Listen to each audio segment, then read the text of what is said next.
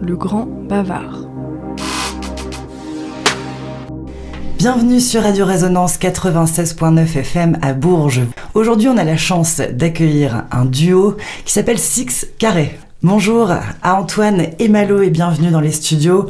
Je voulais absolument vous rencontrer parce que vous avez notamment été euh, sélectionné cette année au Propulson, ce tremplin, euh, on va dire départemental parce que vous avez été sélectionné pour euh, le département du Cher. Malo, Antoine, 6 carrés, qu'est-ce que c'est comme projet? On va parler d'expérimental, de rythmique, mais pour expliquer un peu plus aux auditeurs, comment on pourrait décrire votre style musical? Et donc euh, c'est un style musical euh, qui est pas tout à fait clair et défini, mais en tout cas il est constitué de deux parties qui sont une partie rythmique qui est fait avec des instruments percussifs, de la batterie acoustique et de la batterie euh, fait par des synthétiseurs. Oui, voilà, il n'y a pas une batterie avec vous, euh, par exemple, sur scène, mais c'est... Il y a des bouts de batterie, quoi. Il y a, des... éléments de batterie acoustique, mais euh, pas seulement, quoi. Il y a un synthétiseur de percussion aussi. Et la deuxième partie, c'est une partie qui est plus Malo qui fait ça. Moi, je fais la partie percussion. Et la deuxième partie, c'est une partie de texture sonore qui à la fois reprend les sons de la batterie et, les passe dans des effets et les modifie en live,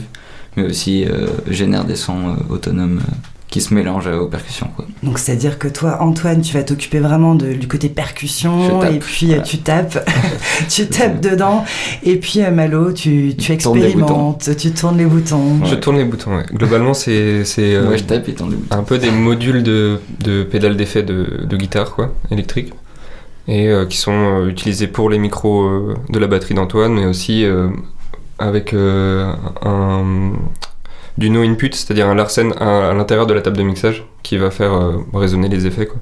Et globalement, les, outils que j'utilise, c'est vraiment la table de mixage avec les entrées. Il y a un travail un peu de sondier en fait. Mhm. Il y a un peu euh, les. Il y a personne qui nous fait le son derrière. C'est. Euh, c'est vraiment vous qui êtes maître. vous êtes comment face à face?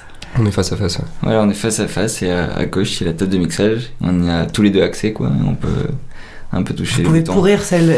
Ouais, on peut, on peut saboter. Moi après, je suis souvent occupé à taper et du coup, j'ai du mal à tourner les boutons en même temps. Mais des fois, ça arrive. Il faut quand même bien se connaître. Euh, pour euh, comme ça faire un live ou alors vous avez quand même je suppose des voilà des, des morceaux un peu prédéfinis que vous avez l'habitude de jouer mais est-ce qu'il y a une part d'impro? Est-ce que alors disons que c'est plutôt le contraire c'est plutôt il y a que de l'impro ah et oui. on essaye de, de, partir sur quelque chose qui soit un peu moins de l'impro ou des impros cadrés on va dire oui. mais pour l'instant euh, à ce stade là c'est vraiment euh, que quasiment que de l'improvisation donc il faut bien se connaître donc il faut bien se connaître vous vous connaissez depuis longtemps? Ouais. 6 ans 6 ans C'est pas mal, ça suffit déjà pour, pour expérimenter ensemble. Alors justement, on parle un petit peu de, bah, de, depuis quand vous vous connaissez. Je sais que vous êtes rencontrés à Paris dans l'univers des squats. Mm, mm. Et ça, c'est intéressant aussi euh, d'évoquer euh, ce monde qui n'est pas forcément connu euh, de tous. C'est un lieu pour y vivre, c'est aussi un lieu de vie, créer des, des, opportunités culturelles, il y a une ouverture d'esprit. Comment vous pourriez le définir? Ça fait partie de ma vie d'une manière très intense et très. Ça a beaucoup. Enfin, ça a modifié énormément de choses dans comment je vois le monde aujourd'hui, en tout cas, d'être passé par cette expérience. Et j'en suis encore. Enfin, il n'y a pas plus tard qu'une semaine je vivais dans un squat qui s'est fait expulser donc, par la préfecture du, du 93. Et euh, à chaque fois, en tout cas, ça a été des lieux qui, où on pouvait avoir des espaces de création, des espaces de. où euh, un peu se faire plaisir, euh, faire de la musique. Il y avait des studios de musique, il y avait des, salles où on organisait des concerts. C'est à, la fois avoir des espaces pour nous, pour travailler, et à la fois des, des moments où on pouvait accueillir des événements et, proposer des, avoir une proposition culturelle. Quoi. Il y a pas mal une, histoire de mise à disposition d'un espace, euh, bah de manière pirate du coup, mais avec quand même, euh, enfin beaucoup de, ça dépendait des lieux, mais ça pouvait être ou bien très artistique et dans ce cas c'était euh, des mises à disposition de plutôt d'espaces de résidence pour du mhm. travail pour des personnes, enfin de manière. Ce qui manque cruellement, hein, il faut le préciser aussi. Mais surtout dans à Paris quoi. À Paris en plus c'est saturé, puis mm. c'est cher aussi, et c'est toujours compliqué pour des, des, jeunes artistes ou même moins jeunes hein, de trouver des espaces pour pour expérimenter, mm. pour justement faire ces résidences. Et c'est là aussi cette vision qui est pas toujours connue de, Mhm. de tous. C'est vraiment, on- tu parlais de, de pirates Malo, mais finalement il y a, il y a 40 ans les, radios étaient pirates. Donc nous on utilisait l'espace des ondes, en, on piratait les ondes, et vous vous piratez des lieux qui ne sont pas utilisés pour aussi s'exprimer. Donc en fait je trouve qu'il y a un lien. euh, C'est spatial, ouais. Et enfin, c'est marrant de voir aussi que ces espaces vides, euh, ils ont vraiment envie de se remplir. Et dans tous ces moments d'expérimentation, en fait, il y a plein d'objets aussi qui arrivent euh, dans les squats. On sait pas trop comment, mais d'un coup, il y a un ampli, d'un coup, il y a un orgue qui apparaît, on vrai. sait pas comment il est arrivé. Et en tout cas, dans mon rapport à la musique, ça a aussi pas mal euh, créé de choses, de se retrouver avec du matériel qui apparaît dans, dans ces lieux-là et qu'on puisse euh, d'un coup expérimenter avec ça. Comme Non, si c'est- ça attirait euh, tout un tas d'objets de récupération qui ont perdu leur usage et qui euh, se retrouvaient Ouais. de manière. L'espace veut se remplir, quoi. Ouais, c'est il veut pas rester vide. Et en fait, de par le squat, il y a aussi une trace qu'on peut écouter, donc dans 6 carrés, parce que ça fait partie aussi de votre construction, du processus de création, etc. C'est, c'en est Oui. intimement lié. Ouais. Donc toi, Antoine, tu vis dans la région parisienne. C'est là où vous vous êtes rencontré avec Malo. Et Malo, toi, tu es venu à Genouilly. Et pour préciser, Genouilly, c'est à côté de Vierzon. C'est ça. Alors, qu'est-ce qui se passe du côté de Genouilly Est-ce que tu as toujours été de- originaire de là-bas ou est-ce que tu as été un peu parachuté euh, Alors, euh, un peu parachuté plutôt. Euh, c'est, euh, du coup, on s'est installé là-bas euh, avec, euh, enfin, en collectif, euh, avec une partie des gens euh, qui habitaient à Paris avant et, des- et des gens d'ailleurs. Et on est venu s'installer dans la maison de famille de Laure, qui elle, et du coup, euh, vient de là-bas, quoi. Et avait cette maison euh, qui commençait un peu à, à être euh, un peu abandonnée, quoi. Et on, du coup, on est allé euh, s'installer là-bas, euh, retaper la maison et, ouvrir un lieu collectif et bah, de travail aussi artistique et d'événementiel. À peu près la même attitude qu'on avait sur Paris, mais, mais ici, et du coup, ça change beaucoup. Enfin, il y a beaucoup de choses qui changent. Le rapport au- aux gens, le rapport au public.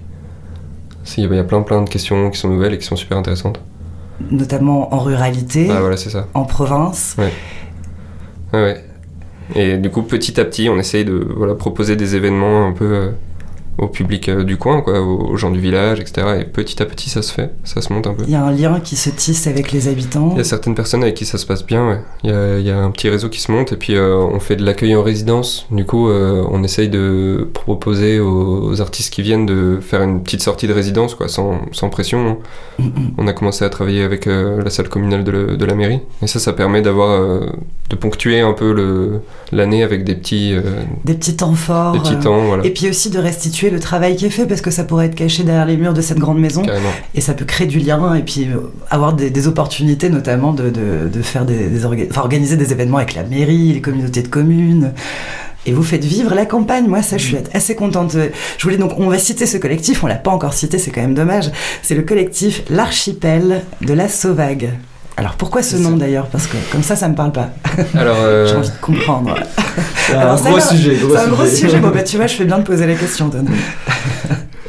Euh, en fait, euh, l'archipel, c'est c'est le mot qu'on utilise pour dire collectif. C'est Mhm. euh, c'est un peu un, un, un regroupement de micro-compagnies, on va dire, et euh, de gens qui sont interconnectés, qui travaillent dans plusieurs projets, et qui se forment du coup des, des îles euh, regroupées, ça, une espèce d'archipel. Des petits îlots, une Voilà, archipel. un archipel de compagnie. Et puis la Sauvague.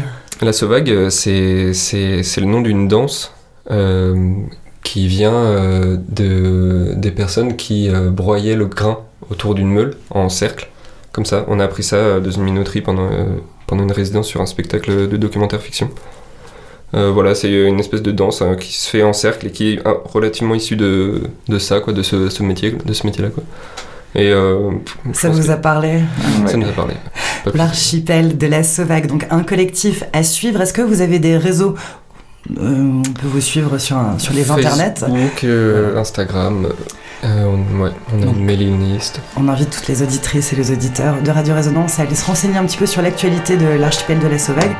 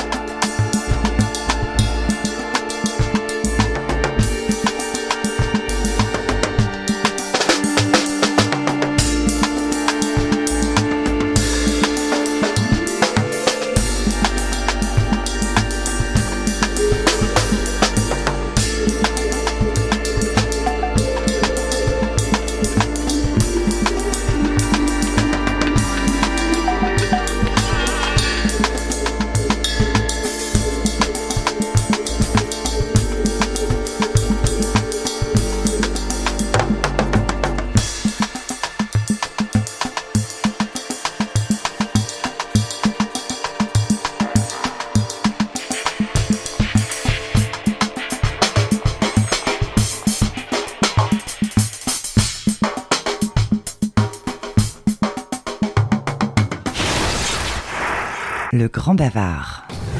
6 carrés, ça fait combien de temps là de vous bossez sur ce projet euh, de duo expérimental rythmique C'est relativement récent. En tout cas, ce projet-là est né en septembre 2022.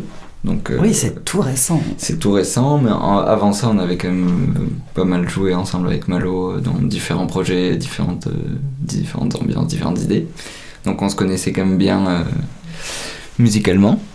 Mais, euh, mais voilà, en tout cas, ce projet-là, de, de cette configuration-là, il date vraiment que, que de, de, de septembre. Quoi. Mais alors, septembre 2022, c'était hier. Vous avez déjà été euh, sélectionné par l'usine à son. Ça s'est passé comment? Vous répétiez déjà dans les locaux euh, Même pas? Non. Comment vous êtes fait connaître par l'usine à son? Est-ce que c'est votre démarche? Ouais, ouais, on a répondu à À l'appel, Ouais, on projet. l'avait passé, Ouais. on s'est dit on tente. Et puis là, vous avez dû rencontrer l'équipe de l'entrepôt, notamment Petit Sam. euh. Complètement. Super cool. Super, Super cool, cool, ouais. hein, Petit Sam. Je sais qu'il a eu un coup de cœur euh, sur votre formation, euh, notamment au cours de, de jury, etc. Et d'éloges sur vous. Nous aussi, on a eu un coup de cœur. Ouais. Coup de cœur sur Petit Sam, bah, c'est artiste euh, complet, son nouveau projet Shun, qui est plus dans l'expérimental d'ailleurs, le noise. Euh, C'est-à-dire que vous avez aussi pu, pu faire dans le cadre de l'usine à son un live au Nadir, c'était bah, pareil fin 2022. Hein, c'était euh, C'était début 2023. à C'était en 2000 janvier, ouais. Wow, C'est ça. à, à un mois près. Mm. Euh, vous avez tout de suite embarqué le public qui vous connaissait pas. Apparemment, dans les premières minutes, les gens euh, balançaient leur tête, découvraient un peu euh, votre univers rythmique, expérimental. Et euh, je pense que vous deviez jouer que, je sais pas, je dis au pif 30 minutes et vous êtes parti beaucoup plus loin. Et, euh, et en fait, ça n'a, pas du tout été long. Le, le public, les retours que j'en ai eu m'ont dit non, mais en fait, on n'a pas vu le temps passer, on était à fond, ils nous ont mis la patate, euh, les Mais deux. on aurait et- pu continuer plus. C'est ça, euh, On a vu Petit Sam justement qui nous a signes en fond. À un moment, faut arrêter, les gars, c'est bien, mais faut arrêter. Ouais, ouais, non, c'est pas bien. Enfin, non, il fallait pas. Parce qu'il y avait d'autres gens qui jouaient derrière. Il faut laisser la place aux autres bien groupes. sûr, ouais. Je crois qu'on a, deux- on a fait deux fois plus longtemps que ce que. Je crois que c'est ce ça, qu'on devait. vous avez Ouais. doublé le, le temps. euh. Après, c'est ça aussi avec l'improvisation, c'est que bon, du coup, on n'a pas trop de, de références, quoi. De... Mm. Et c'est ça, moi, qui m'a intrigué en tant que jury de propulsion. Déjà, j'ai écouté un peu vos lives. Et puis, euh, et je trouvais que c'était assez novateur aussi, parce que l'expérimental, finalement, ça existe depuis très longtemps. Mais euh, c'est pas très visible, euh, que ce soit dans des, des radios, en télévision. Ça reste toujours dans des milieux un peu confinés de, de gens expérimentés, d'ingé son, d'artistes. et, et je trouve que c'était important de, de- de vous soutenir sur ce jury propulsion parce que vous proposez quelque chose qui peut être nouveau pour le grand public et qui peut être aussi accepté par le grand public, la preuve du succès euh, du live au Nadir. euh, où les gens ont compris en fait qu'on pouvait être embarqué dans une autre manière euh, de proposer la musique et pas juste euh, je suis un DJ, je fais un live ou alors je suis un groupe de musique, je vais jouer. euh, voilà.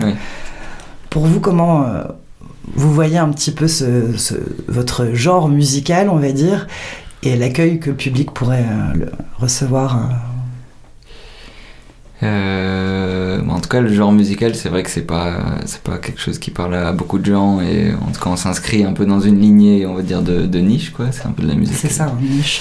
Mm, mm. Musique de niche qui, bah, en tout cas, quand on était à Paris, la niche est assez grande parce Oui. que c'est Paris, mais c'est vrai que quand on sort de Paris, c'est plus, beaucoup plus petit et dans tous les cas, ça reste quand même un petit monde où tout le monde se connaît et je trouverais ça intéressant que, bah, du coup, que ça s'ouvre un peu plus et que ça puisse toucher d'autres gens aussi. Et du coup, c'est vrai qu'on on est euh, un peu des fois indécis entre euh, aller complètement euh, dans quelque chose d'hyper expérimental ou essayer de se raccrocher aussi à des choses peut-être un peu plus populaires et même des fois de musique trad un peu dans les rythmiques ou, des choses comme ça, quoi. Justement, j'allais vous demander un peu dans votre recherche sonore, est-ce que vous inspirez de choses connues? Tu viens de dire musique trad, donc c'est intéressant, tu vois, de, dire que on peut retrouver dans vos, créations une influence de musique trad, par exemple. ouais, dans la rythmique en tout cas, ouais. Enfin, moi j'essaie de travailler aussi un peu là-dessus. euh. Quoi d'autre comme influence qu'on pourrait retrouver euh, Ouais, on a pas mal d'influences de musique de niche, quoi. c'est ça le problème. Bah, globalement, il y a un truc, euh, il y a un truc un peu rock qui traîne. Ouais. J'ai l'impression qu'on plutôt on essaye de s'en éloigner, mais ça existe quand même. Oui. Il y a, il y a- il y a- on essaye de tendre aussi vers du, vers plus de l'électroacoustique euh, de certains moments. Et il faut savoir que Bourges a été quand même euh, un terreau l'électroacoustique Oui, euh, ouais, avec le conservatoire. euh, Mm. Il y, a- il y a un passif. mais grave. Complètement, ouais. En tout cas, on, on cherche un peu à créer un effet un peu tunnel, quoi, où on, effectivement on rentre dedans et ça devient un peu de la trance, enfin on se fait Ouais. embarquer et puis c'est très, ça devient très répétitif. Avec la rythmique, en fait, on. Ouais. C'est, très, pro- très progressif comme ça, Mhm, et oui. une rythmique qui vraiment ça se répète, ça se répète, et puis euh, les sons qui changent petit à petit, ça gonfle quoi, quelque chose vraiment qui Mhm. gonfle euh, très progressivement quoi.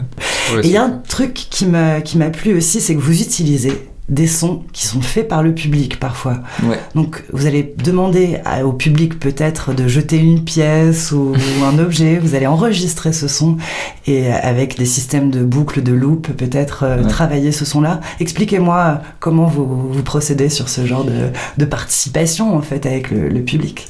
Mais il y a vraiment, euh, ouais, un principe, il y a vraiment un looper quoi, qui euh, prend les sons de la batterie, qui prend, enfin, il y a des micros sur la batterie et qui rentre tout ça dans un looper.